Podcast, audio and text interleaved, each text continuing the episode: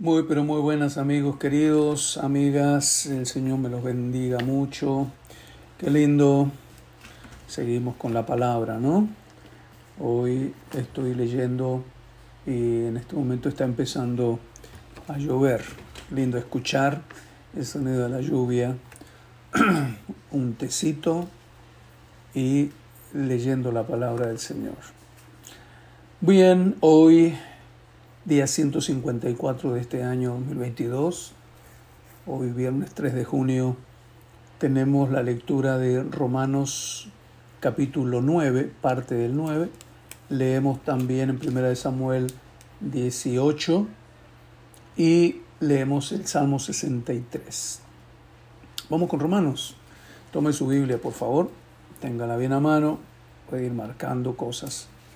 Dice Verdad digo en Cristo, no miento, y mi conciencia me da testimonio en el Espíritu Santo que tengo gran tristeza y continuo dolor en mi corazón, porque deseara yo mismo ser anatema, separado de Cristo, por amor a mis hermanos, los que son mis parientes según la carne, que son israelitas, de los cuales son la adopción, la gloria y el pacto la promulgación de la ley, el culto y las promesas de quienes son los patriarcas y de los cuales, según la carne, vino Cristo, el cual es Dios sobre todas las cosas, bendito por los siglos. Amén. No que la palabra de Dios haya fallado, porque no todos los que descienden de Israel son israelitas, ni por ser descendientes de Abraham son todos hijos, sino en Isaac te será llamada descendencia, esto es, no los que son hijos según la carne son los hijos de Dios, sino los que son hijos según la promesa, son contados como descendientes. Porque la palabra de la promesa es esta. Por este tiempo vendré y Sara tendrá un hijo. Y no solo esto, sino también cuando Rebeca concibió de uno, de Isaac nuestro padre, pues no había aún nacido ni habían hecho aún ni bien ni mal para que el propósito de Dios conforme a la elección permaneciese no por las obras, sino por el que llama. Se le dijo, el mayor servirá al menor, como está escrito, a Jacob amé y a Esaú aborrecí. ¿Qué pues diremos? ¿Que hay injusticia en Dios? En ninguna manera. Pues a Moisés dice, tendré misericordia del que yo tenga misericordia, y me compadeceré del que yo me compadezca. Así que no depende del que quiere ni del que corre, sino de Dios que tiene misericordia. E, porque la escritura dice a Faraón, para esto mismo te he levantado, para mostrar en ti mi poder, para que mi poder sea anunciado por toda la tierra, de manera de que quien quiere tiene misericordia, y al que quiere endurecer, endurece. Pero me dirás, ¿por qué pues inculpa? Porque ¿quién ha resistido su voluntad? Mas antes, hombre, ¿quién eres tú para que alterques con Dios? Dirá el vaso de barro el que lo formó, ¿para qué me has, hecho así? ¿O no tiene potestad el alfarero sobre el barro para hacer de la misma masa un vaso para honra y otro para deshonra? ¿Y qué si Dios, queriendo mostrar su ira y hacer notorio su poder, soportó con mucha paciencia los vasos de ira preparados para destrucción y para hacer notoria las riquezas de su gloria, la mostró para con los vasos de misericordia que él preparó de antemano para la gloria, a los cuales también ha llamado, esto es, a nosotros, no solo de los judíos, sino también de los gentiles. Como también en Oseas dice, Llamaré pueblo mío al que no era mi pueblo, y a la no amada, amada. Y en lugar donde se les dijo, se les dijo, vosotros no sois pueblo mío, allí serán llamados hijos de Dios viviente. También Isaías clama tocante a Israel, si fuera el número de los hijos de Israel como la arena del mar, tan solo el remanente será salvo porque el Señor ejecutará su sentencia sobre la tierra en justicia y con prontitud. Y como antes dijo Isaías, si el Señor de los ejércitos no nos hubiera dejado descendencia, como Sodoma habríamos venido a ser y a Gomorra seríamos semejantes.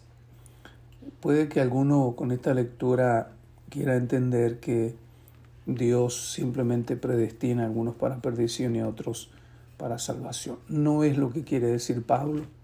De otra manera no tendría ningún sentido la predicación del Evangelio. Simplemente ya los que están predestinados para salvar ya están y los perdidos ya están. Eh, Pablo lo que está haciendo y enfatizando es en la elección de Dios, justamente en aquellos que tienen en su corazón el, anhelo, el deseo, que abren su corazón, que se disponen a creer, que quieren, es por su misericordia. Ese es el énfasis de Pablo, es la misericordia de Dios. Y lo que Pablo está queriendo enfatizar aquí es que no solo los israelitas, sino que Dios tiene pueblo también fuera del pueblo israelita. Entonces no nos confundamos con la doctrina acá.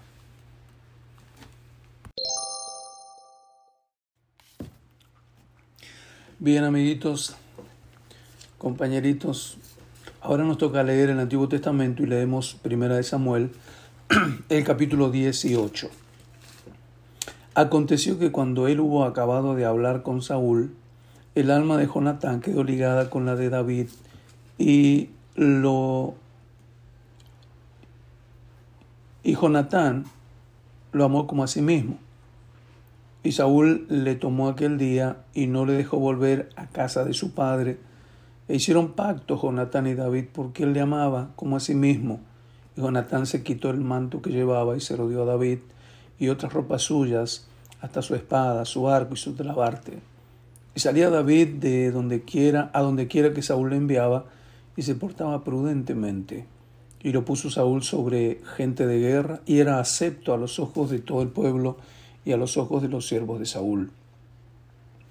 Aconteció que cuando volvían ellos, cuando David volvió de matar al filisteo, salieron las mujeres de todas las ciudades de Israel cantando y danzando para recibir al rey al rey Saúl con panderos, con cánticos de alegría y con instrumentos de música. Y cantaban las mujeres que danzaban y decían, Saúl hirió a sus miles y David a sus diez miles. Y se enojó Saúl en gran manera y le desagradó este dicho y dijo, a David dieron miles y a mí miles. No le falta más que el reino. Y desde aquel día Saúl no miró con buenos ojos a David. Aconteció al otro día que un espíritu malo de parte de Dios tomó a Saúl y él desvariaba en medio de la casa. David tocaba con su mano como los otros días y tenía Saúl la lanza en la mano y arrojó Saúl la lanza diciendo enclavaría a David a la pared. Pero David lo evadió dos veces. Mas Saúl estaba temeroso de David por cuanto Jehová estaba con él y se había apartado de Saúl por lo cual Saúl lo alejó de sí y lo hizo jefe de mil, y salía y entraba delante del pueblo. Y David se conducía prudentemente en todos sus asuntos, y Jehová estaba con él. ¿Cuántas veces repite eso mismo, no? Jehová estaba con él, Jehová estaba con él, Jehová estaba con él. Qué lindo que eso sea también algo que nos distinguiera a nosotros siempre, ¿no? Que la gente diga, eh, el Señor, Dios está con este hombre, Dios está con esta mujer, se nota. 15. Y viendo Saúl que se portaba tan prudentemente, tenía temor de él. Mas todo Israel y Judá amaba a David porque él salía y entraba delante de ellos. Entonces dijo Saúl a David, He aquí yo te daré Merab, mi hija mayor, por mujer, con tal que me seas hombre valiente y pelees las batallas de Jehová. Mas Saúl decía, no será mi mano contra él, sino que será contra él la mano de los filisteos. Pero David respondió a Saúl, ¿quién soy yo o qué es mi vida o la familia de mi padre en Israel para que yo sea yerno del rey? Y llegado el tiempo en que Merab, hija de Saúl, se, le, se había de dar a David, fue dada por mujer a Adriel, meolatita. Pero Mical, la otra hija de Saúl, amaba a David. Fue dicho a Saúl y le pareció bien a sus ojos. Y Saúl dijo, yo yo se la daré para que le sea por lazo y para que la mano de los filisteos sea contra él. Dijo pues Saúl a David por segunda vez, Tú serás mi yerno hoy. Y mandó Saúl a sus siervos, hablad en secreto a David diciéndoles, he aquí el rey te ama y todos, todos sus siervos te quieren bien. Sé pues yerno del rey. Y los criados de Saúl hablaron estas palabras a oídos de David, y David dijo, ¿os parece a vosotros que es poco ser yerno del rey, siendo yo un hombre pobre y de ninguna estima? Y los criados de Saúl le, dieron la respuesta diciendo, tales palabras ha dicho David. Y Saúl dijo, decida hacia David, el rey no desea la dote, sino siempre pucios de filisteos para que sea tomada venganza de los enemigos del rey. Pero Saúl pensaba hacer caer a David en manos de los filisteos. Cuando sus siervos declararon a David estas palabras, pareció bien la cosa a los ojos de David para ser yerno del rey. Y antes que el plazo se cumpliese, se levantó de David y se fue con su gente y mató a doscientos hombres de los filisteos y trajo a David los prepucios de ellos y los entregó todos al rey a fin de hacerse yerno al rey. Y Saúl le dio su hija Mical por mujer. Pero Saúl, viendo y considerando que Jehová estaba con David, otra vez, y que su hija Mical lo amaba, tuvo más temor de David. Y fue Saúl enemigo de David todos los días. Y salieron a campaña los príncipes de los filisteos, y cada vez que salían David tenía más éxito que todos los siervos de Saúl, por lo cual se hizo de mucha estima su nombre. Leemos para finalizar la lectura bíblica de hoy Salmo 63. Mire qué lindo título tiene, al menos en mi Biblia. Dios, satisfacción del alma. Salmo de David cuando estaba en el desierto de Judá. Mire dónde estaba David y allí adoraba. Dios, Dios mío eres tú, de madrugada te buscaré. Mi alma tiene sed de ti, mi carne te anhela, en tierra seca y árida donde no hay aguas, para ver tu poder y tu gloria. De ahí el corito aquel, temprano yo te buscaré, de madrugada yo me acercaré a ti, mi alma te anhela y tiene sed para ver tu gloria y tu poder. Mi socorro ha sido tú. Amén. Versículo 2. Para ver tu poder y tu gloria así como te he mirado en el santuario, porque mejor es tu misericordia que la vida. Mis labios te alabarán. Tu misericordia es mejor que la vida. Tu misericordia es mejor que la vida. Mis labios te alabarán y te bendeciré. Qué linda. Así te bendeciré en mi vida, en tu nombre alzaré mis manos. Como de meollo y de grosura será saciada mi alma, y con labios de júbilo te alabará mi boca. Cuando me acuerde de ti en mi lecho, cuando medite en ti en las vigilias de la noche, porque has sido mi socorro, y en la sombra de tus alas me regocijaré está mi alma apegada a ti. Tu diestra me ha sostenido. Pero los que para destrucción buscaron mi alma caerán en los sitios bajos de la tierra. Los destruirán a filo de espada, sean porción de los chacales. Pero el rey se alegrará en Dios.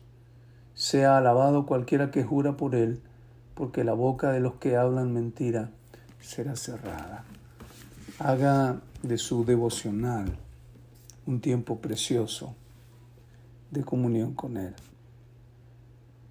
Tenga su devocional donde sea, como sea, en los desiertos, en la prueba, en la necesidad, es más rico. Cuesta, pero es más rico.